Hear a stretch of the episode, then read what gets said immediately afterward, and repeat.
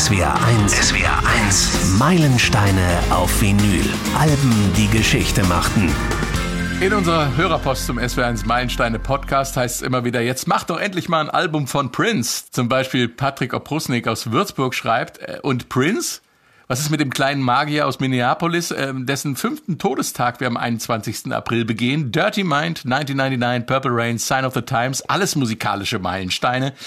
Recht hat er. Und Kollege Stefan Fahrich aus der SW1-Redaktion schreibt diese Mail schon seit Jahren. Jeden Tag. Hallo Stefan. Hi, seit Jahrzehnten schreibe ich die schon. ja. Bist du froh, dass er jetzt endlich Prinz an der Reihe ist? Ja, oder? ich bin froh. Ähm, ganz einfach, weil das fing ja alles an für mich am 30. März 1985. Äh, also ich will ein bisschen weiter ausholen. Also es war, glaube ich, zwei oder drei Uhr morgens, ARD Rockpalast.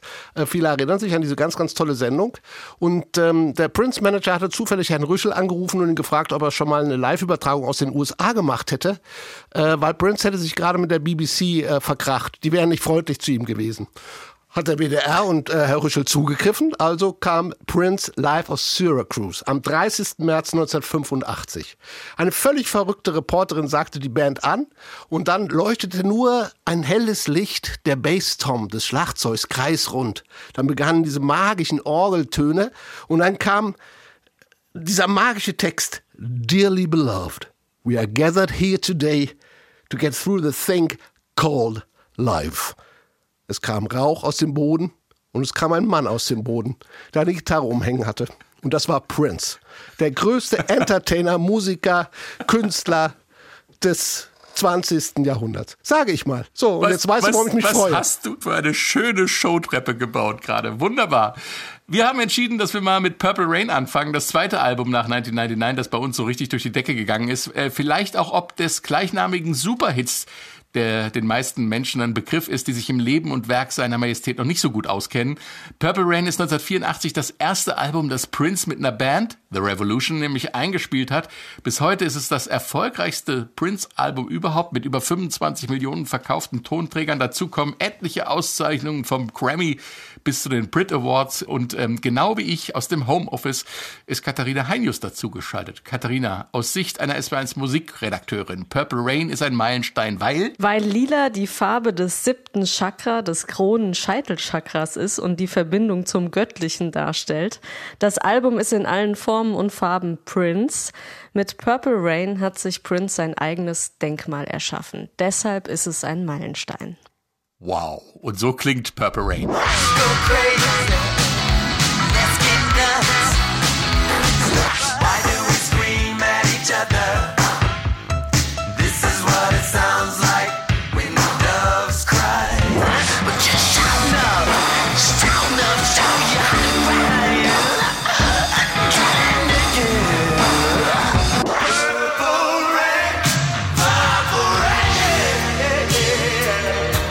When Doves Cry, Darling Nikki und Purple Rain waren das. Katharina, kurze Einordnung von dir. 1984 kommt Purple Rain raus. Wo steht Prinz zu diesem Zeitpunkt in seiner Karriere?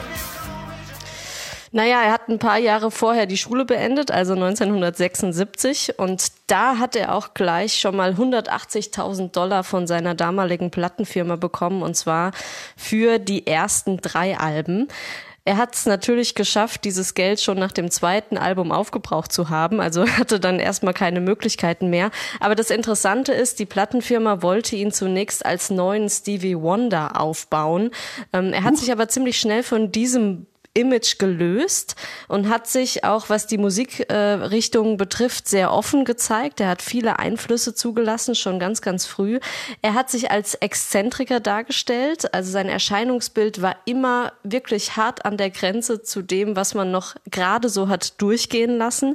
Und mhm. dann kam 1982 MTV und hat äh, das Video zur damaligen Single 1999 in die Rotation reingenommen, heißt regelmäßig ein einfach gespielt und auch Little Red Corvette. Und damit hat er erstmal den Durchbruch in Amerika geschafft und dann ja mit Purple Rain äh, 1984 den internationalen Durchbruch. Das war der kurze Abriss. Und wir haben jetzt den Opener zum Album Let's Go Crazy und da gehen wir jetzt erstmal zum Gottesdienst mit Reverend Prince und dann wird's doch noch Rock'n'Roll. Dearly beloved, we are gathered here today to get through this thing called life. Electric word, life, it means forever, and that's a mighty long time. But I'm here to tell you, there's something else. The afterworld. A world of never-ending happiness. You can always see the sun, day or night. So when you call up that shrink in Beverly Hills, you know the one. Doctor, everything will be alright.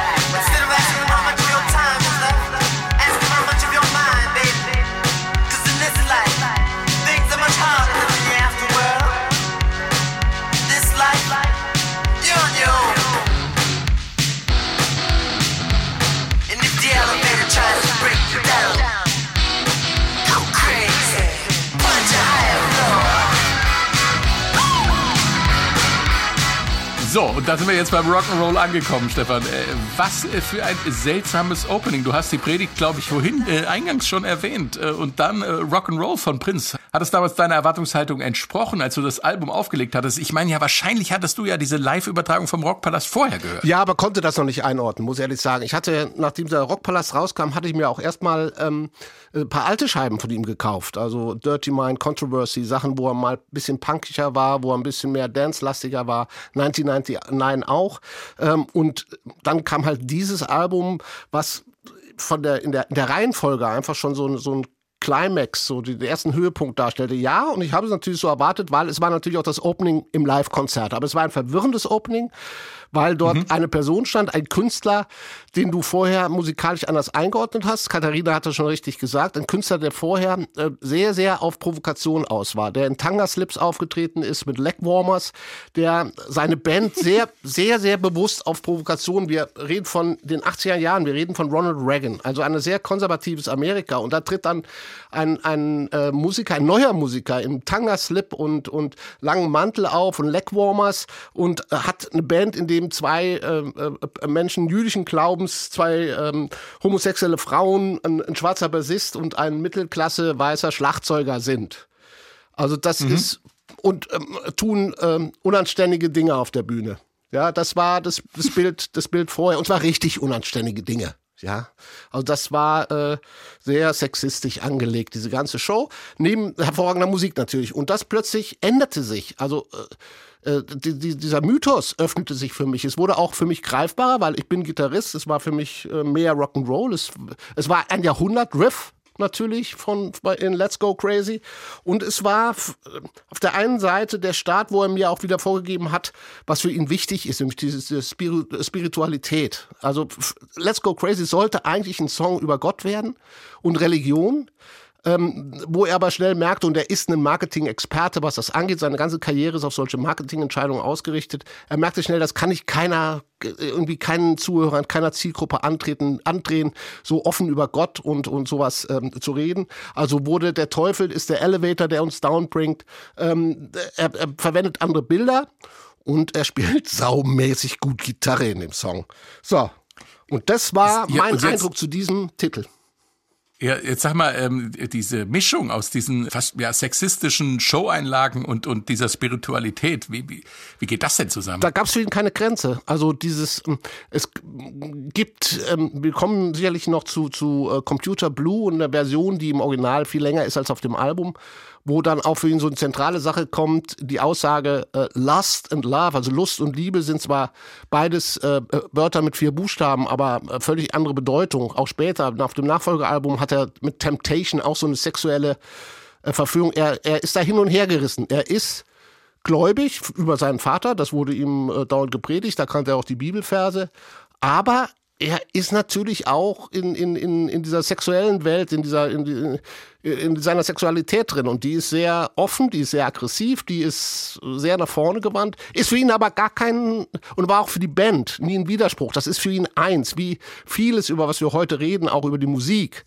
So Vermischung von Genres. Das sind keine Genres, die wir einzeln rausziehen können, wo ein Rockmusiker plötzlich einen Soul-Hit mit Gebläse spielt. Das sind Genres, die motivmäßig, die ganz kleine Dinge ineinander fließen und sich dann vermischen. Für ihn gibt es, ist, ist, seine Welt ist eine Welt der äh, Mann, Frau, hat er auch selbst gesungen, am I äh, black or white, am I straight, am I gay, in Controversy. Für ihn ist es, äh, ist die Welt ein, ein, ein großes Eins, wo alles möglich ist und alles auch nebeneinander möglich ist.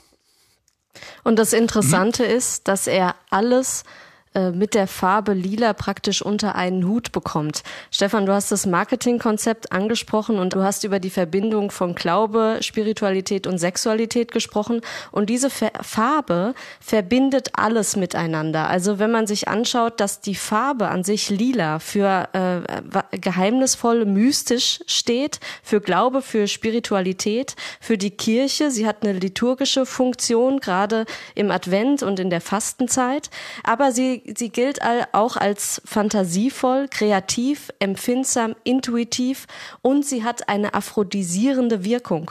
Und all das und das, was ich vorhin auch angesprochen habe, dieses siebte Chakra, dieses Kronenchakra, das ja auch zu dem Göttlichen hinweist. Also diese Farbe verbindet für Prince alles, was ihn ausdrückt und ausmacht und was er auf diesem Album repräsentiert. Und deswegen ist es sehr geschickt, sich äh, auch, auch dieser Farbe oder dieser Farbsymbolik zu bedienen, ohne äh, äh darüber zu sprechen, weil das hat er ja in der Tat nicht. Er war ja auch sehr schüchtern, hat ganz, ganz wenig Interviews gegeben in der Zeit. Von 82 bis 90, glaube ich, gerade mal fünf Interviews. Also er hat das nie erklärt. Aber wenn man sich allein die Farbpsychologie und die Farbsymbolik anschaut, dann findet alles in der Farbe statt, was Prince ausdrückt und, und ausdrücken möchte. Ab dem Album 1999, Auch. da fängt es an. Es gibt in der Tat keinerlei Aussage zu der Farbe Purple. Ich persönlich glaube, dass es im Unterbewussten entstanden ist, diese Farbe auszuwählen. Nicht bewusst auf diese Gemeinsamkeit oder Einigkeit von, von Religiosität und Sexualität abzuzielen. Purple Rain taucht zum ersten Mal auf, glaube ich, bei America im Song Ventura Highway. Wishing on a falling star, waiting for the early train. Sorry boy, but I've ridden it by purple rain. Dann muss auch irgendjemand durch den Purple Rain fahren. Ob er es da vielleicht hergenommen hat, die Farbe, ich weiß es nicht. Er hat es nie in einem Interview erklärt, die Farbe selber. Auch was das Rockgitarrenspiel angeht, lässt es Prince gleich in der ersten Nummer so richtig krachen. Hier kommt das Solo von Let's Go Crazy.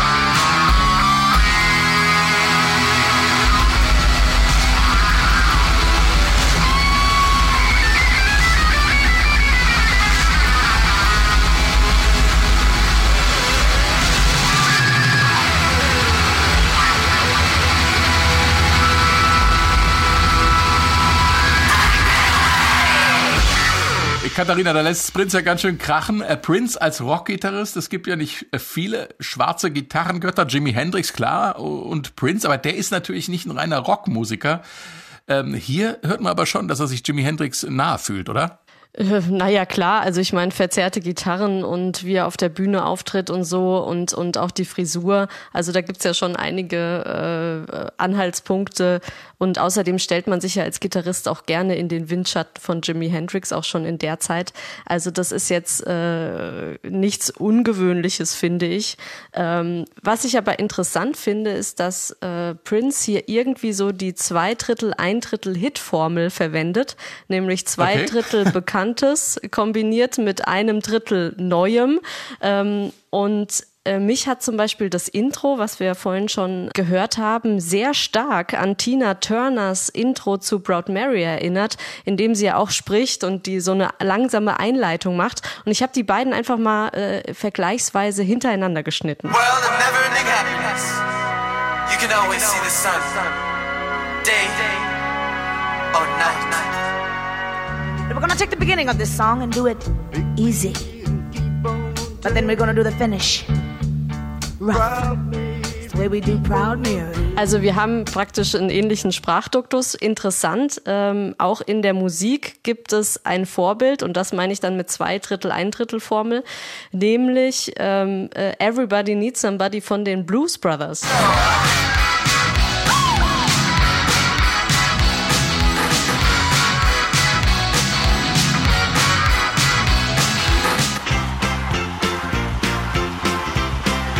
Oh ja. Also die Akkordreihenfolge ist natürlich äh, ja, urheberrechtlich nicht geschützt, aber äh, der Rhythmus und äh, das Tempo, das ist schon sehr, sehr ähnlich einfach äh, bei den Blues Brothers. Ja. Absolut, Ähm, auch nicht, verwunder ja, nicht verwunderlich, weil ähm, äh, Soul à la Icon Tina Turner, R&B à la Blues Brothers gehört natürlich zur, zur ganz natürlichen musikalischen DNA von Prince, der aus, aus diesem Genre auch viel gezogen hat. Er war sehr früh als Kind auf dem James Brown Konzert, daher auch diese, diese Funk-Sache. Aber als Gitarrist möchte ich ein bisschen widersprechen.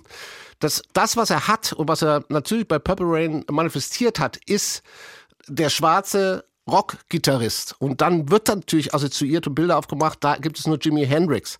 Ähm, das hat er gern mitgenommen, aber er hat natürlich auf diesem Album spielt er in, in keinster Weise Jimi Hendrix. Sagt man das so? Äh, Ja, da gibt's schon so ein paar sehr psychedelische äh, er ist, Gitarren. er ist viel mehr orientiert an Santana zum Beispiel. Also Santana, von dem er auch viele Songs live gespielt hat, ist sein viel größeres Gitarrenvorbild. Er ist jemand, der sehr melodische Phrasen spielt und klar, aber das ist auch da sind wir beim Marketingkonzept. Natürlich äh, ein ein Afroamerikaner, der Rockgitarre spielt. Assoziation Jimi Hendrix. Assoziation super. Und er hat natürlich auch hier den Crossover nach vorne geführt. Er hat das Ganze mit Pop Pop-Songs und ähm, äh, Popstrukturen verbunden, so dass es vielen, vielen äh, äh, schwarzen Gitarristen hinterher den Markt geöffnet hat. Es ist ja aber auch äh, leicht, sich in den Windschatten von Jimi Hendrix zu stellen, weil dann gleich auch assoziiert wird, ah, hervorragender Gitarrist und äh, das ist er ja auch, Prince. Also das ist er ja auch wirklich und er hat es auch verdient, da mit Jimi Hendrix in einem Atemzug genannt zu werden.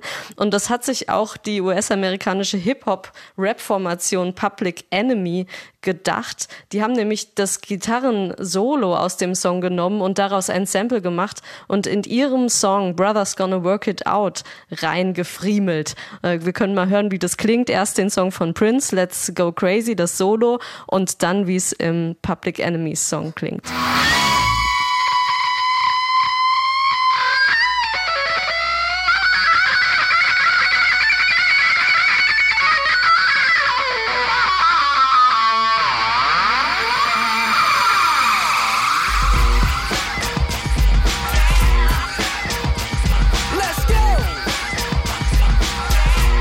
Ganz hinten drinne versteckt.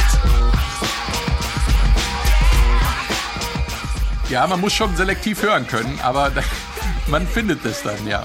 Aber Ähm, hinten.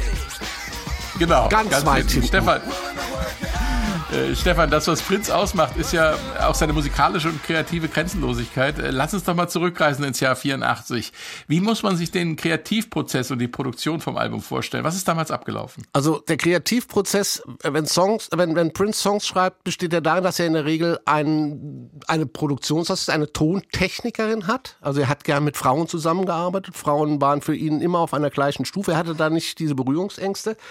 Das war damals bei diesem Album in äh, Los Angeles in den Sunset äh, Studios die äh, Peggy McCreary und ähm, bei den Aufnahmen in Minneapolis, die im Warehouse stattfanden, das war so ein altes Lagerhaus, das als Studio umgebaut hat, da war das äh, Susan Rogers.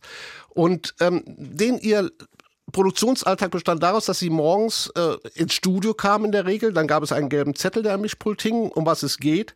Dann haben die Damen ähm, die Trumps eingestellt, ähm, die Mikrofone hochgestellt. Und äh, dann kam der Meister sehr schnell und dann wurde sehr, sehr, sehr schnell ein Song fertig gemacht. Das können, kann vier Stunden gewesen sein, dass der Song fertig war. Dann wurde dieser Song auf Kassette gezogen, dann nahm er den mit ins Auto, hörte rein, tauchte wieder auf und machte ihn fertig.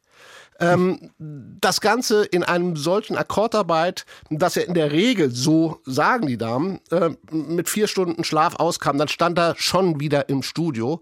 Das, ähm, er hat da auch, äh, man muss sagen, er hat Fließband produziert. Das hat ja auch die, die Plattenfirma total genervt, weil er der Meinung war, er müsste alles rausbringen. Also das, wovon wir heute reden, dieser The Vault, dieses, dieser Tresor, diese, dieses musikalische Erbe, das mittlerweile irgendwo in Los Angeles ähm, sicher verwahrt ist, äh, das sind Unmengen an äh, Musikproduktionen. Das war teilweise so, dass er mit dem Band rausgegangen ist und die ähm, äh, äh, Peggy McCreary zu ihm gesagt hat, so mal, ah, Prince, sag mal, die Plattenfirma will, dass wir da einen Titel draufschreiben. Wir müssen das irgendwie einordnen. Er fragte sie nach ihrem zweiten Vornamen, äh, Carrie, und dann sagte er, oh, der Song heißt jetzt Carrie. Äh, dann wurde das Ding wieder beiseite geschoben.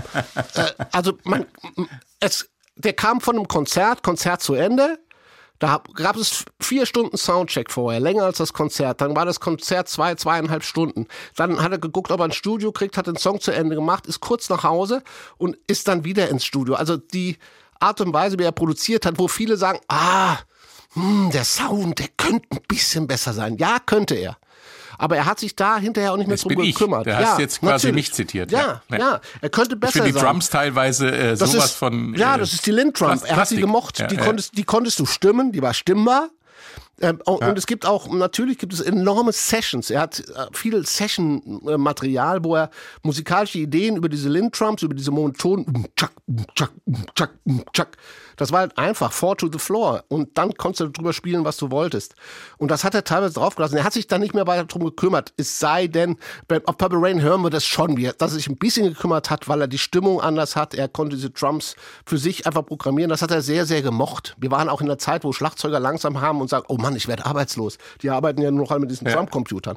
Das macht jetzt Zeit aus. Er ist in der Tat vom Sound her ein bisschen steril. Es könnte von der Produktion her besser sein. Es wurde hinterher besser, aber zu der Zeit, in den 80ern, hat der Mann am Fließband äh, produziert, so dass die Plattenfirmen sogar kamen, hey Mann, wir müssen dir jetzt mal endlich jemand an die Seite stellen. Ja? Ray Parker Jr., kennen wir alle von Ghostbusters, Riesenproduzent, sollte für Warner Brothers Prince produzieren. Er hat ihn mit einem Arschtritt aus dem Studio geschmissen. Er hat gesagt, ich brauche keinen. Ich brauche bis jetzt keinen und ich brauche jetzt auch keinen. Dieser Mann ist eine One-Man-Show. Er produziert alles und so stand es früher auf den Alben drauf. Früher hieß es Produced, Arranged, Composed and Performed by Prince. Auf dem Album zum ersten Mal Performed by Prince and the Revolution. Ein Tier, eine Maschine. Und hier geht es jetzt weiter mit The Beautiful Ones, eine Ballade. Und wir hören mal den Schluss. Da wird es nämlich ziemlich wild.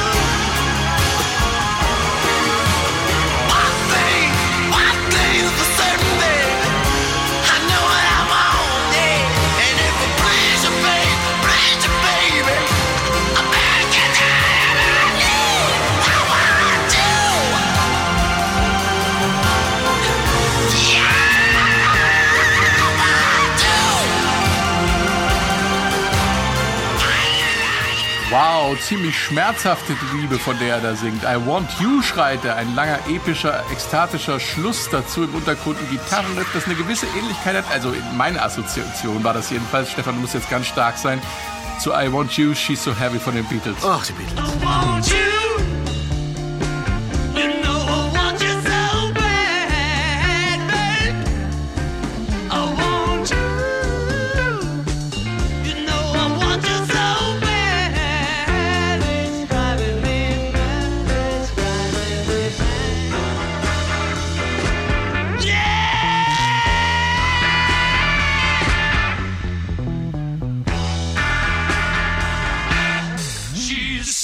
so liebe Kollegen, ich habe es geschafft, die Beatles in den Prince-Podcast unterzubringen. Hiermit Sehr schön, ich vielen aber- Dank. Sprecher ab. Aber Zufälle, an Zufälle glaube ich nicht. Ich denke aber schon, ähm, äh, dass ich die Fab zumindest im Hinterkopf hatte. Ähm, so ganz so deutlich, wie ich es jetzt getan habe, ist es nicht. Aber man hört wieder, dass, dass viele Ein Einflüsse ineinander fließen bei Prince. Ähm, Stopp, Ich Frank, weiß, Stefan, Stopp. Katharina, nein, Katharina, ich frage die Frau. Du, wir haben jetzt die Beatles gehört mit I want you, I want you. Oder Do you want him? Yes, I want you. Und jetzt sagst du mir, wer dich mehr will. So, und dann sind wir nämlich bei John Prince. Lennon. John Lennon John will Lennon. dich nicht mehr, nein. John Lennon will ich im Kopf mehr. Ja, aber nicht Es in die ist in der Tat so, dass ich äh, die Assoziation von Frank verstehe und auch ähm, dich, Stefan, äh, der sagt, das höre ich überhaupt nicht, weil ich glaube, das hat keine musikalische Ähnlichkeit, das hat eine Stimmungsähnlichkeit. Die Stimmung, Ja, ja, die genau. hier in beiden Songs äh, ähm, aufgegriffen wird, ist dieselbe. Und darum geht's. Und deswegen ist die Assoziation zu I Want You da, weil das ist ein sehr, für mich, ich empfinde ihn als sehr chaotischen Beatles-Song, sehr brachial. Ja. Hallo, also das, hallo, was hallo, man eigentlich von den Beatles Purple nicht Rain. so nicht so äh, kennt und äh, genau und Prince hat das äh, hat eine ähnliche Stimmung kreiert mit The Beautiful Ones und deswegen ist hier die Assoziation zu I Want You naheliegend. Aber mal zurück zum Song äh, The Beautiful Ones. Äh, um was geht's da, Stefan? Ähm, also ich fange mal mit ganz einfachen Sachen an. Es könnte gehen um seine damalige Verlobte Susanna Melvoin, die Zwillingsschwester seines seiner äh, damaligen Gitarristin aus The Revolution, nämlich Wendy Melvoin. Das würde zeitlich alles hinhauen. Äh, er selbst hat später mal angedeutet, es wär, würde gehen um Vanity. Also jene Frau, jede Schauspielerin, die äh, in diesem Mädchentrio Vanity Six zu seinem Dunstkreis gehörte, für die er Songs geschrieben hat, die er produziert hat und mit der er auch zusammen war. Das wäre eine ganz einfache Sache. Er war von beiden, also eine von den beiden wollte er halt unbedingt äh, haben. Ja, also, und das hat er ihnen klar gemacht, wie stark er nach ihnen verlangt. Und äh, natürlich gibt es da auch wieder Erklärungen von, Meta, äh, von weiter Metaphorik. Dass das eine ist das irdische Verlangen, das eine ist das göttliche. Aber ich glaube, er wollte einen von den beiden, ich denke aus Vanity, äh, klar machen, Mädchen, ähm, du musst dich entscheiden, ich will dich.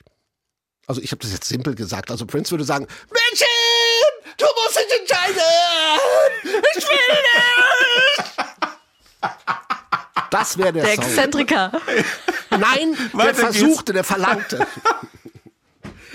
Weiter geht's mit Computer Blue, ein zweiteiliger Song sozusagen. Äh, Wir steigen mit dem Intro ein äh, und da gibt's eine kleine Spielszene am Anfang, im Dialog. Wendy? Yes, Lisa. Is the water warm enough? Yes, Lisa. Shall we begin? Yes, Lisa. Katharina, zwei Frauen unterhalten sich übers Badewasser. Äh, was geht's da? Um das Badewasser, Frank. Natürlich. Was denkst du denn? Ich glaube, es geht um Tee. Also die beiden, ähm, die beiden haben 2009 ihre lesbische Beziehung bekannt gegeben. Also Wendy Melvoin und Lisa Coleman. Äh, Und ich denke, darum geht es auch, es ist eine Anspielung. Und die beiden sind sehr, sehr interessante Protagonistinnen bei The Revolution, also in der Band. Ähm, Wendy Melvoin, sie ist Produzentin. Sie hat unter anderem auch für Künstler produziert wie Eric Clapton, Sheryl Crow. Und sie ist in der Jury äh, für die Oscars tatsächlich mittlerweile. Und äh, Lisa Coleman, sie ist Pianistin und ähm, kommt aus einer wirklich verdammt musikalischen Familie. Ihr Vater war Studiomusiker, hat für Barry White gespielt, Diana Ross, Janet Jackson, Neil Diamond, Ray Charles, den Beach Boys oder auch Tom Waits. Ähm, er ist Per- Percussionist, also die beiden sind schon wirklich einfach Studioasse und das kann man einfach so sagen. Also Wendy äh, als Gitarristin, sie ist ja als Gitarristin bei Prince eingestiegen, aber vor allem dann auch als Produzentin, auch im Nachgang, nachdem sich die Band The Revolution, die haben sich ja dann, äh, Prince hat die Band ja dann 86 wieder aufgelöst und halt Lisa Coleman aufgrund ihrer, ihrer Familie, also die beiden, die haben praktisch im Studio gewohnt, das war normal für die, die haben, äh, die haben, die haben sich da von den Männern nichts sagen lassen, die haben, die haben den Männern Anweisungen gegeben. Ja, wobei wir Absolut. Also äh, Wendy hat später produziert, natürlich. Nein. Jetzt nein, hast du es gesagt, Stefan. Ja. Jetzt ja, hast das, du ich nehme das gesagt. auch gern, das absolut auch gerne auf, mein, Absolut. absolut auf meine Kappe. ähm, ja, natürlich sind es zwei klasse Musikerinnen. Was erwartet ihr in in diesem Fortschritt bei Prince. Er hatte ähm, äh, Lisa hatte ja schon lange in der Band, auch in der vorherigen Band drin und ähm, sein äh, damaliger Gitarrist, der Dickerson, ist äh, ausgeschieden nach der 1999 Tour, wollte was alleine machen und da hat er über Lisa eben Wendy kennengelernt in Los Angeles. Sie hat dann irgendwie ein bisschen rumgeklimpert, das fand er toll und hat sie die Band eingeladen. Interessant ist, dass sie quasi unmittelbar bevor das Album ähm, entstanden ist, erst zur Band gestoßen ist. Und sie war, wir kommen nachher noch hin auf die Produktion von Purple Rain und anderen Songs, die ja live produziert wurden, zum ersten Mal ähm, in diesem Augenblick auch live auf der Bühne mit Prince. Also diese Synthese, diese, diese Frische, dieses improvisierte und trotzdem so eingespielte, das ist natürlich faszinierend an den beiden. Wie gesagt, der Song hat zwei Teile. Wir gehen jetzt nochmal in den zweiten Teil rein. Und zwar da, wo das Gitarrenthema reinkommt.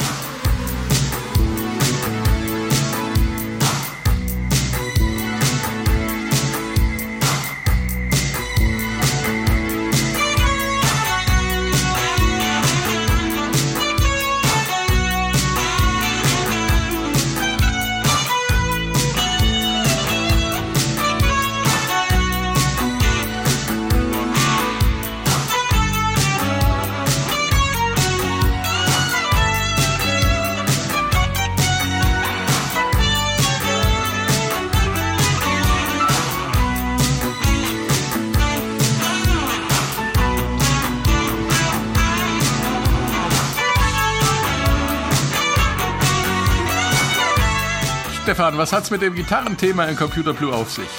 Dieses äh, Gitarrenmotiv stammt aus The Father's Song. Ähm, zu Purple Rain, zum Album, gab es ja auch den passenden Film dazu. Sehr erfolgreich, übererfolgreich eigentlich.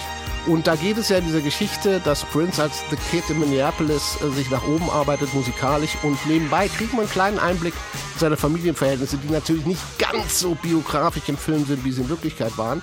Und da ist sein Vater ein Jazzmusiker, der auch im wirklichen Leben war. Er spielte im Prince Rogers Nelson Trio. Deswegen hieß Prince auch Prince, weil sein Vater ihn äh, so benannt hat. Und ähm, er liegt dauernd im Zoff mit äh, seiner Frau, also Prince Vater trinkt zu viel und so weiter und so fort.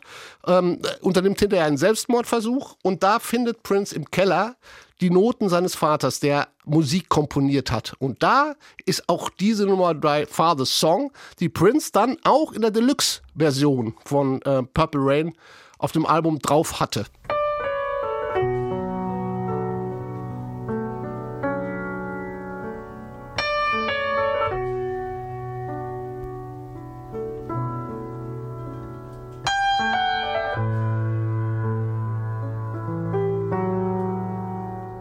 Und ähm, ja, wir haben vom Film gesprochen.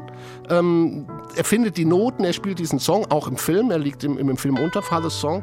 Aber wie gesagt, im Film selber die biografischen Grundlagen. Ja, es gibt Minneapolis. Ja, es gibt diesen Club First Avenue, in dem alle gespielt haben. Ja, es gibt seine ganzen sein ganzes musikalisches Umfeld zu sehen. The Time, Morris Day, Apollonia 6. Ähm, ja, er hat ja in, im Prinzip sich in Minneapolis seine eigene musikalische Szene geschaffen, indem er diese Band erfu Bands erfunden hat, für, für diese Bands Musik geschrieben hat und so Minneapolis ja überhaupt auf die musikalische Landkarte in den USA gesetzt hat. Ich finde auch klasse gemacht. Ähm, Man sagt ja auch äh, Minneapolis Sound zu äh, praktisch Prince Sound, Ja. also von, von dem Mix aus Funk, Rock, Synthpop und New Wave. Absolut. Ähm, Oh.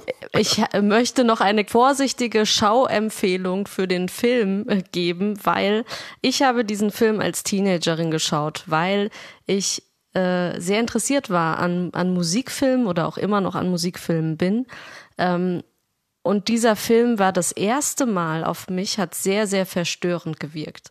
Also man muss wirklich den Film mit viel, viel Goodwill und, ähm, und sich da wirklich auch reinfuchsen. Sonst gibt's schon wirklich die ein oder andere Szene, die wirklich verstörend ist und man sich fragt, was macht da Prince eigentlich? Also so ein richtig, so ein locker easy Musikspielfilm ist es nicht am Ende, sondern man muss sich da wirklich in diese ganzes, in, in dieses ganze Prince-Universum Reinbegeben wollen und das einfach mal auf sich wirken lassen. Und dann macht der Film, glaube ich, auch Spaß. Aber wie gesagt, äh, mit, äh, mit einem kleinen Goodwill für den Film und Offenheit für den Künstler. Das ist, glaube ich, äh, entscheidend. Ansonsten macht man nach den ersten zehn Minuten gleich wieder aus. Und jetzt hast du mich ganz heiß gemacht. Welche Szenen waren das? Nein, du kannst ja nicht sagen, es gab Szenen da, die, die irgendwie dich verstört haben. Was hat dich verstört an dem Film? Naja, klar, es war, es war verwirrend für mich. Es war viel los, es war ähm, äh, äh, viel, viele Szenen wenig an.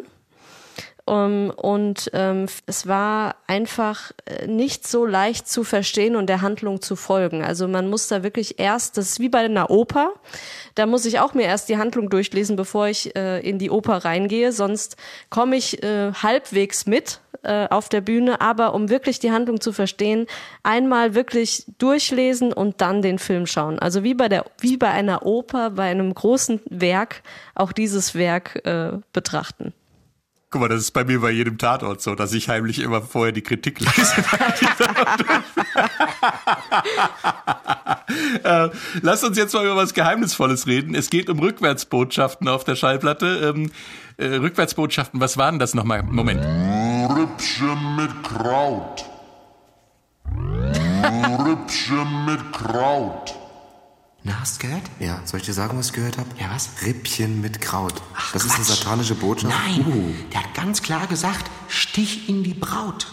Stich in die Braut, das hört Aber man doch. du spinnst. Pass auf, ich gebe dir noch Beispiele. Hier auf dem zweiten Stück, das habe ich nämlich auch schon rausgefunden. Beim zweiten Stück hörst du folgendes. Pass auf.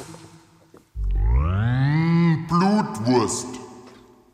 Und? Ja, Hast du es gehört? Blutwurst, habe ich verstanden. Hör noch mal hin. Blutwurst. Ich verstehe es immer noch, Herbert. Quatsch. Was verstehst du denn? Blutdurst, haben die gesagt. Blutdurst. Erst töte die Braut quasi und dann Blutdurst. Mensch, die müsste doch ins Gefängnis dafür. Ähm, das war ein Badesalz. Ähm, ich glaube, Stich in die Braut oder Blutdurst sagt niemand auf Purple Rain, vorwärts oder rückwärts. Aber es gibt versteckte, rückwärts gesprochene äh, Messages tatsächlich auf diesem Album. Also das ist keine Albu Einbildung, Katharina. Ja, und zwar in zwei Songs. Ähm, einmal in Baby I'm a Star am Anfang und am Schluss des Songs und in Darling Nikki am Ende des Songs.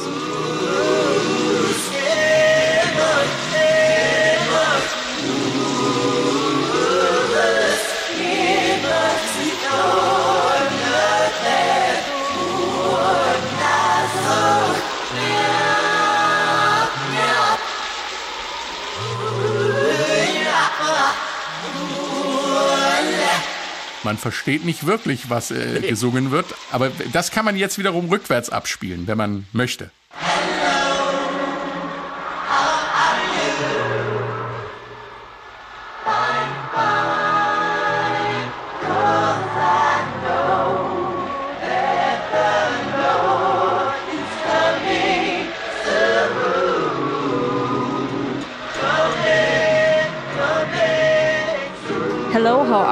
I'm fine, cause I know that the Lord is coming soon. Coming soon, coming soon. Tja, Also hallo, wie geht's? Mir geht's gut, weil ich weiß, dass der Herr bald kommt. Kommt, bald kommt. Und so klang das live auf der Tour. Da hat er das Ding nämlich äh, quasi umgedreht und vorwärts abgespielt. Und wir konnten endlich verstehen, was es war. Äh, ich finde übrigens grandios, ähm, was das für ein geiler Chorsatz ist, den er da im Ja, Prinzip stimmt. dann hinterher rückwärts äh, abspielt. Ist sehr gospelesk. Und er sitzt genau an der richtigen Stelle. Diese Botschaft, Gott kommt bald nach Darling Nikki, einem so offen sexistischen Song, der sich um, ah, ich kann es gar nicht sagen, Selbstbefriedigung in einer ähm, Hotelhalle dreht, um, um vielleicht ein Groupie, ich weiß es nicht, was genau, äh, wer Nicky denn war. Ähm, und danach sagte uns, verdeckt die Botschaft, dann kommt wieder dieses, er zieht es sofort ins Religiöse. Wenn er dann live ist, spricht eine Stimme aus dem Off zu ihm, die ihm klar macht, äh, dass, dass er weniger Versuchung äh, erliegen muss. Also das ist schon ein sehr harter Stoff, was dahinter Ja, und was- steht und wie er es präsentiert. Und Stefan, wer hat's erfunden mit den Rückwärtsbotschaften? Badesalz, die Beatles haben das mal gemacht, aber es hat, ich glaube, auch jeder gemacht. Und die Queen hat es auch gemacht. Natürlich. Komm mir die Beatles haben es erfunden. Nein, die haben sich Und erfunden, zwar die haben aus Versehen die Band, das Band falsch eingelegt. Nein, die haben es erfunden. Die waren die ersten tatsächlich, die es gemacht haben. Und zwar auf dem Album Revolver im Song Rain. Da ist nämlich die versteckte Botschaft hinten: If the rain comes, they run and hide their heads.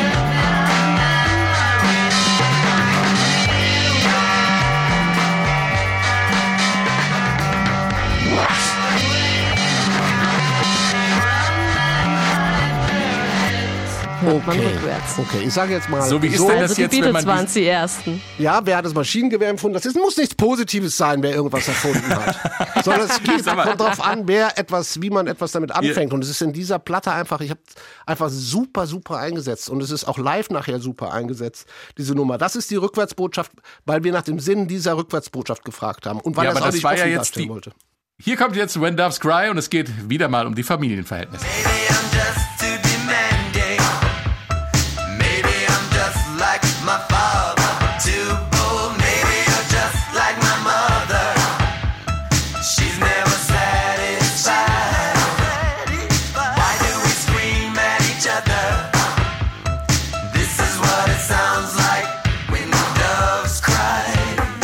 When Doves Cry, ein sehr persönliches Stück, äh, Stefan. Ja, ähm, natürlich auch auf den vorhin schon erwähnten Film und den Inhalt zugeschnitten, obwohl er sich hier biografisch ein bisschen mehr an dem orientiert, was wirklich passiert ist. Ähm, seine Eltern ähm, haben sich ja scheiden lassen. Sein, der Vater war äh, Jazzmusiker, sagte ich schon. Die Mutter war Jazzsängerin, so hatten sie sich auch kennengelernt. Und She's Never Satisfied. Ja, Prince hatte über sie auch gesagt, dass sie relativ verantwortungslos war. Im Film selber ist sie die, die vom Vater geschlagen wird, wo der Vater eigentlich das wütende Element ist. In Wirklichkeit äh, war sie diejenige, die zwar Prince äh, und seine Geschwister sehr, sehr, sehr liebevoll umsorgt hat, aber im Leben selber, sie hat sich weder um Geld gekümmert, groß, das war ihr egal. Sie hat immer die, ähm, laut Aussagen von Prince, immer auch die neuesten Klamotten, die neuesten Sachen haben wollen. Ähm, das ging natürlich nachher nicht mehr zusammen, zumal sie einen äh, neuen Mann kennengelernt hat, die ließen sich scheiden. Ähm, Prince blieb äh, eine kurze Zeit bei der Mutter, das ging nicht gut, zog dann zum Vater, das ging nach zwei Jahren auch nicht mehr gut. Und zog dann äh, ins Untergeschoss ähm, äh, einer Tante äh, wo er dann mit Andrew Simon einen späteren äh, musikalischen Mitstreiter fand. Dann, und dann begann eigentlich per Zufall durch diesen Umzug zu der Tante, wo er dann im Untergeschoss in eine Familie reinkam, in der sehr, sehr, sehr offen über alles geredet wurde. Also da äh, vielleicht auch sein offener Umgang mit, mit, mit, mit Sex und all diesen Sachen herkam und auch mit dem Leben und mit der Gesellschaft. Äh, da fing dann sein musikalisches äh, Sache an. Und das besingt er hier. Also diese, dieser Streit zwischen seinen Eltern ist wie, als würden Tauben schreien. Also das ist so ein bisschen die Familiengeschichte dahinter. Er befürchtet ja genauso zu werden. Ja, also das, ist auch in, das ist einer der war wirklich so. Ich meine, das haben wir haben wir ja immer mal wieder in der in der äh, äh, Pop und Rockmusik, dass äh, Stars irgendwie mit ihrem mit ihrem Vater da nicht zurechtkommen und irgendwie Angst haben, in dieselben Fußstapfen zu treten. Und ähm, das ist aber auch die Handlung, die er im Film hat. Also diese Zerrissenheit zwischen, boah, ich bin eigentlich ein äh, äh, arroganter Typ, der andere schlecht behandelt. Ah, das liegt vielleicht daran, weil ich wie mein Vater werde. Was sich dann im Film auflöst, er findet nachher Lösung und ist eigentlich äh, the good guy, ähm, der nicht nur musikalisch gewinnt, sondern auch die Frau gewinnt und und und. Ähm, Das ist im Prinzip die Geschichte dahinter. Musikalisch ist ganz interessant, dass dieser Song vollkommen ohne Bass auskommt. Und als ähm, Prince den Bass weggenommen hat, muss er zu seiner Toningenieurin gesagt haben, es gibt niemanden, der den Mut hat, das zu tun. Aber er hat's getan. Er Ja, hat einfach den ja. Bass weggelassen. Er hatte einfach zu Doch, viel. die Doors hatten es gemacht. Ne? auch Bass. Ja, gut, aber der ist eingeschlafen wahrscheinlich. Der Bassist. Nee, es gab keinen Bassisten, schlicht Ach und so. ergreifend den Doors. Gut, da gab es nur einen Bassisten, der hieß Prince. Und ähm, laut, äh, laut seiner damaligen Tontechnikerin war es einfach, er hat sich die Nummer nachher angehört und hatte sie wohl ein bisschen überladen mit Synthes und allem, was dazu kam. Und hat dann angefangen, nachher einfach zu streichen und kam dann auf die Idee, mein Gott, das, was Katharina gesagt hat, hey, ich bin Prince und ich kann in einem Pop-Rock-Nummer auch den Bass weglassen. Das ist ja auch das Geheimnis an großen, wirklich Pop- und Rocksongs, die sind aufgeräumt. Also die sind sortiert. Da ist nicht zu viel und nicht zu wenig. Und ähm, es gibt ja ganz viele Demo-Versionen, da ist der Song zugeklatscht mit Sounds. Und sich zu reduzieren ist eigentlich auch ein Geheimnis von einem Hit.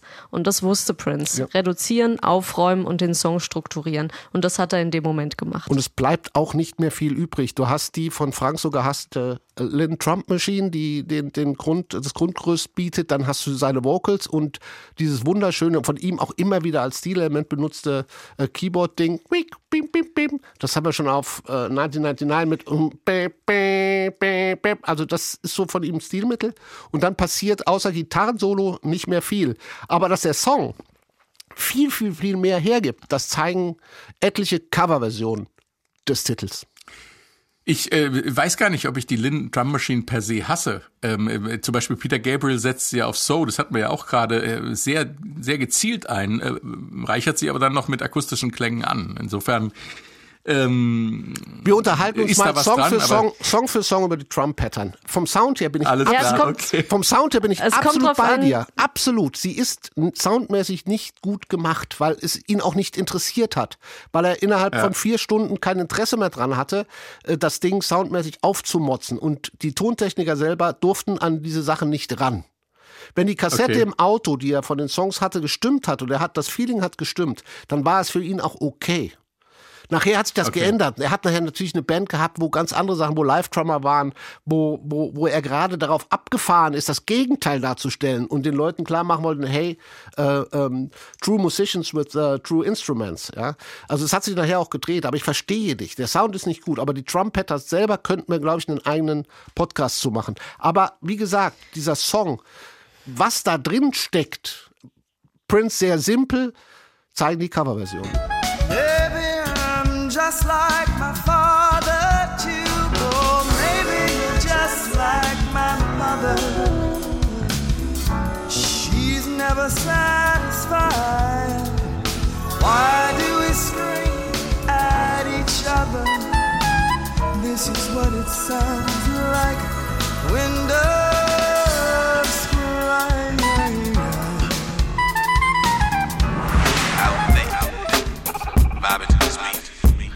done by me.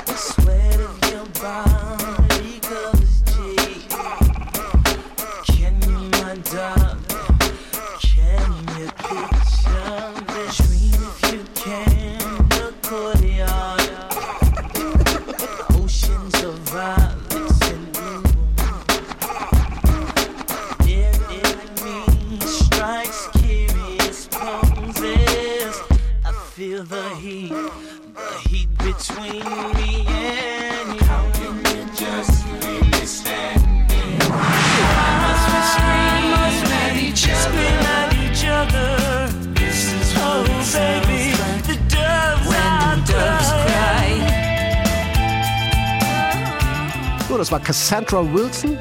Dann war es Patti Smith, ein bisschen äh, alternativ. In der Mitte Gene Wine. Also äh, das war Black as Black Can. Also Okay. da, da ist sehr viel steckt drin in dieser Nummer, die wir als, als Sinti-Rock-Nummer dann bei Prince wahrnehmen. Ich glaube, dass Prince ein Künstler ist, der wirklich Recording gemacht hat, um eine Momentaufnahme des Songs festzuhalten.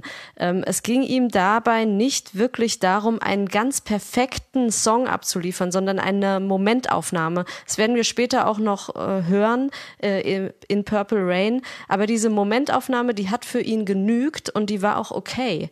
Und dann, glaube ich, ist mit dem Song noch mal was passiert. Also dann, dann hat er sich den auch noch mal genommen oder es wurden Instrumente dazu oder noch mal live ein bisschen anders gemacht und so. Aber für ihn war, glaube ich, dieses ganze Recording-Ding einfach nur, um, um momenthaft eine Skizze, einen Song kurz festzuhalten. Es ging dabei weniger um Perfektion. Dem stimme ich zu. Also er muss ja irgendwie seine überbordende Kreativität einfach bannen, irgendwo festhalten. Das hat er getan für den Moment. Also ich sehe das genauso.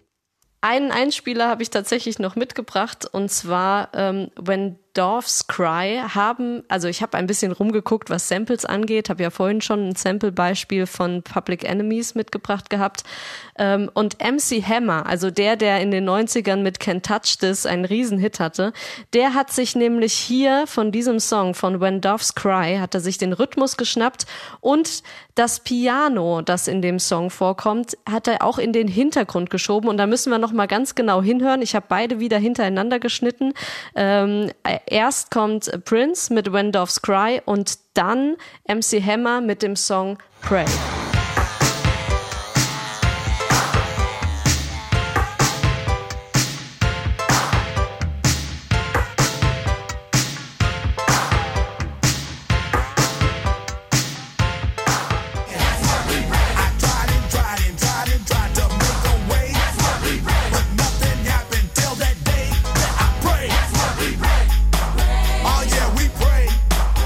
Man sich das so anhört, dann ist eigentlich, wenn Doves Cry für die Hip-Hop-Rap-Kultur oder für diesen Pop-Rapper MC Hammer eigentlich eine perfekte Grundlage. Es bietet ein Beat, es hat schon gleich irgendwie eine Hookline mit dem, mit dem Piano drinne. Also als hätte Prince hier den Hip-Hop schon ins Leben gerufen. Na gut, er hat dem Hip-Hop zumindest finanziell auf die Beine äh, geholfen durch, äh, das hatten wir vorhin, Darling Nikki, diese, diese äh, äh sehr sexuellen, anstößigen Texte, die ähm, von der Tochter äh, äh des, äh, der, der Frau des späteren äh, Vizepräsidenten, Frau Gore, die eine äh, Elterninitiative gegründet hatte und merkte, dass ihre elfjährige Tochter ähm, Darling Nikki hörte und fand das irgendwie befremdlich und erfand den ganz berühmten ähm, Aufkleber, der vor explicit Lyrics warnte, den wir überall kennen, wo alle am Anfang sagten, oh mein Gott. Ne? Und hinterher war doch jeder Hip-Hopper froh, dass er diesen Aufkleber auf seinem Album hatte. Denn wenn man diesen Aufkleber Contains Explicit Lyrics auf seinem Album hatte, dann war klar, das Ding verkauft sich gut, weil natürlich jeder wissen wollte, was da gesungen wird. Das war der Das war erste. so Purple. Rain hatte diesen Ja. Aufkleber, Explicit Lyrics. Und das ähm, war Darling Nikki und der äh, Frau des späteren Vizepräsidenten Al Gore zu verdanken. Wir haben vorhin schon mal über die Farbe Purple gesprochen und bevor wir jetzt zum Schluss zum Superhit Purple Rain kommen, lass uns noch mal ähm, über diese Marke Prinz sprechen. Purple äh, wird ja bei Prinz eher als lila definiert. Hast du ja vorhin auch gemacht, Katharina. Ich habe da aber mal eine Frage. In meinen Augen steht das äh, eher für Purpur.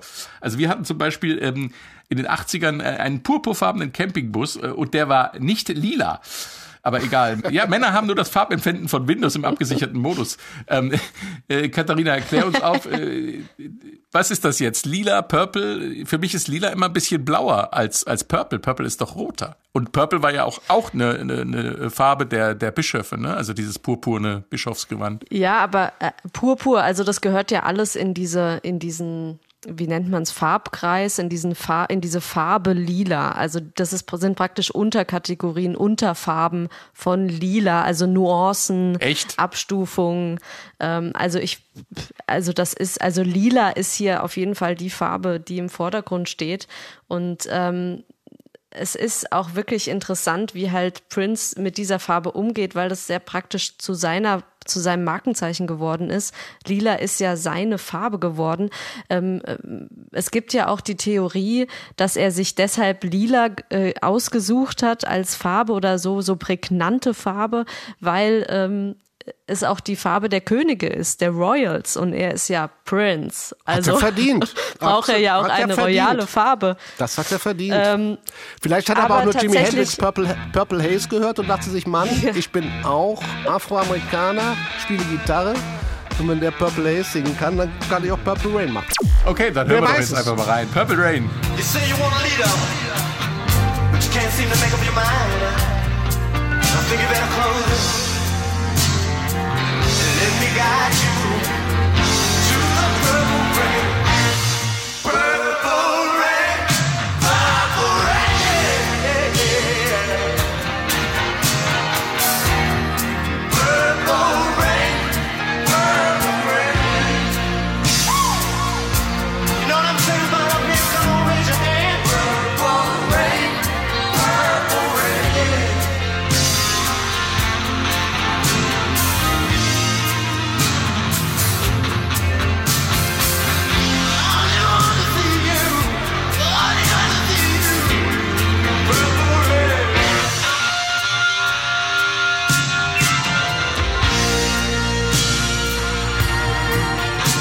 Purple Rain von Prince, der Superhit äh, mit diesem, diesen 8 Minuten und 41 Sekunden im Original und diesem wilden Gitarrensolo. Ich finde schon, dass man hier so Anklänge, du hast äh, Purple Haze vorhin erwähnt, äh, von Jimi Hendrix hört, aber ähm, über die Farbe Purple haben wir schon geredet, Stefan. Erzähl uns mehr über diesen Megasong.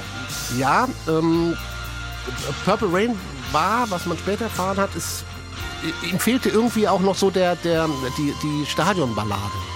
Und er war Mhm. da auf der Suche, er wunderte sich auch eine Zeit lang, sagte auch sein Bassist, dass er zu ihm kam und sagte, "Uh, sag mal, Bob Seger, ich habe mir jetzt zwei Konzerte von Bob Seger angeguckt, was macht denn den so erfolgreich? Woraufhin äh, die Antwort kam, das sind seine Balladen, das ist, äh, sind Songs wie äh, Turn the Page und so weiter, was ihn dazu inspiriert hat. Okay, dann schreibe ich auch mal eine Rockballade, denn es ist nichts anderes als eine klassische Rockballade, die von ihrer Genre von ihrem Genre einmalig ist, in diesem ewig gleichbleibenden Tempo durchläuft, über dem sich alles, alles aufbaut. Und das Besondere an der Sache ist, dass genauso wie ähm, äh, äh, I Would Die For You, äh, Baby I'm a Star und ähm, äh, Purple Rain sind alles Live-Aufnahmen, die auch äh, in, ähm, äh, bei einem Benefit-Konzert ähm, 83 für das Minnesota Dance Theater eingespielt wurden. Also er hatte ja Schauspielunterricht Unterricht genommen, die Jungs mussten für den Film tanzen lernen und so weiter und dann hatte das Dance Theater ihm die äh, Proberäume zur Verfügung gestellt und Prince sagte, okay, dann sagen wir mal schön Danke. Obwohl ich glaube, er wollte nicht sagen nur Danke, sondern er wollte eigentlich sagen, mein Gott, ich spiele den Leuten mal meine neuen Songs vor. Ähm, und er trat an und spielte fast das komplette Purple Rain Album, also Songs, äh, die vorher noch nie jemand gehört hätte. Er hatte eigentlich nicht vor, die verwenden zu wollen, also auch nicht als Live-Material, was wo er sich eh schwer tut. Und ähm, nahm dann, fand aber hinterher raus, dass sie eine unheimlich starke Energie haben. Und da will ich auf Katharina nochmal zurückkommen, dass sie einen Moment perfekt einfangen. Und dann hat er diese drei Songs genommen, äh, ist ins Studio, hat natürlich ein bisschen dran rumgespielt, ein paar Overdubs gemacht, ein bisschen was drüber gespielt, ein bisschen geschnitten. Purple Rain hat auf dieser Live-Version, die er damals spielte, eine Strophe mehr. Ähm, auch die Gitarrenarbeit ist ein bisschen länger, aber im Prinzip haben wir es hier mit der Originalaufnahme zu tun, die er damals eingespielt hat. Und wenn wir uns vorstellen, dass seine Gitarristin Wendy da zum ersten Mal mit ihm live gespielt hat und was die da für ein Brett raushauen, also äh, live vor dem Minnesota Dance Theater, äh, wir bedanken uns bei euch Publikum, das ist schon überragend, möchte ich sagen.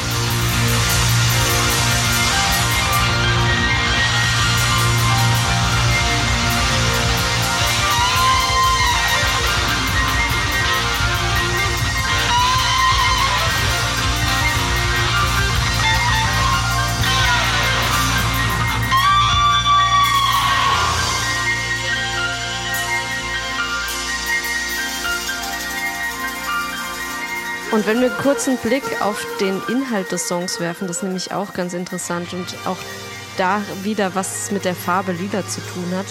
Ähm, es geht um das Göttliche, es geht um Spiritualität und ähm, die Farbe lila, ich erinnere nochmal dran, das siebte Chakra, das über dem Kopf sitzt, das die Verbindung zum Göttlichen hat, das Kronenchakra.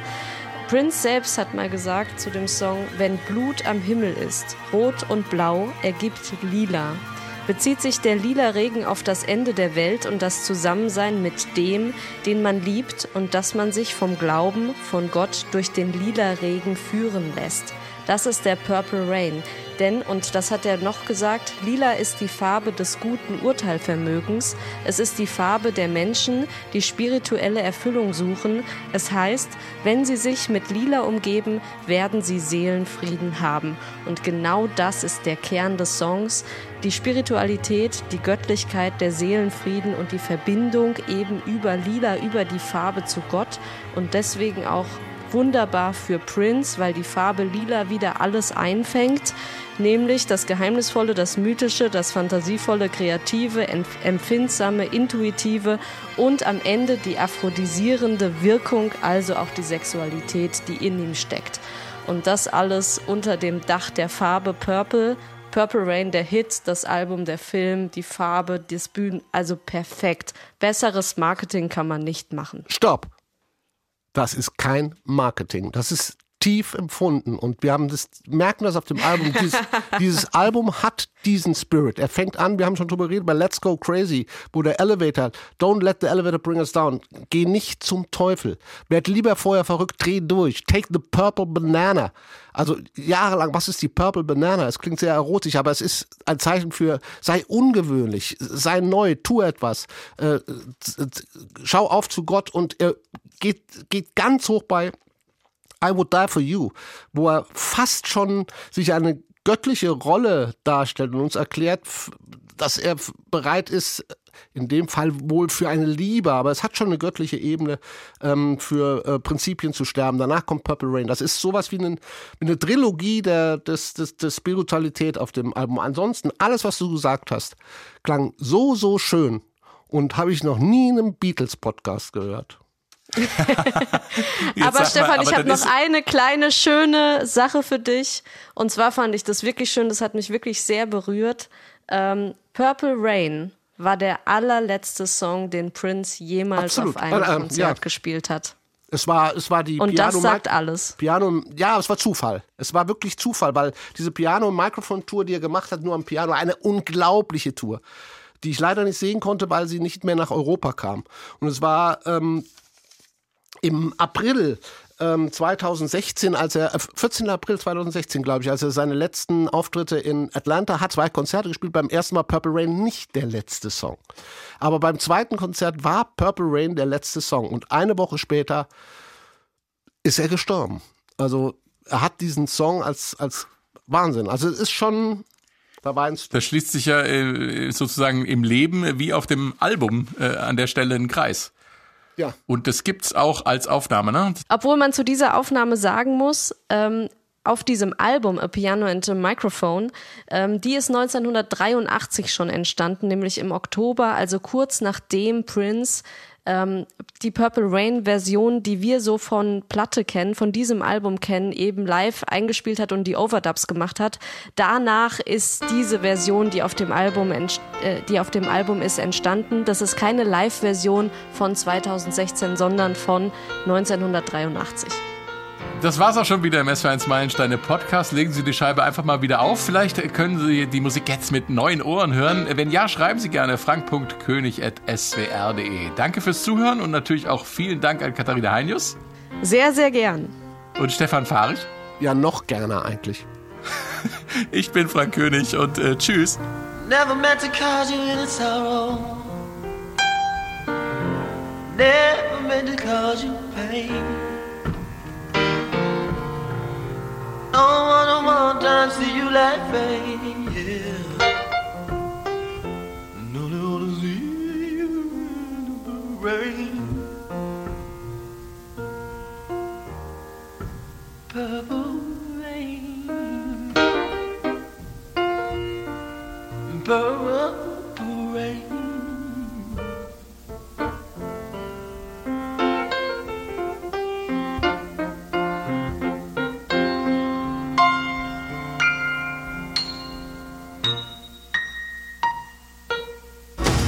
Woche, ein Album, ein Stück Geschichte.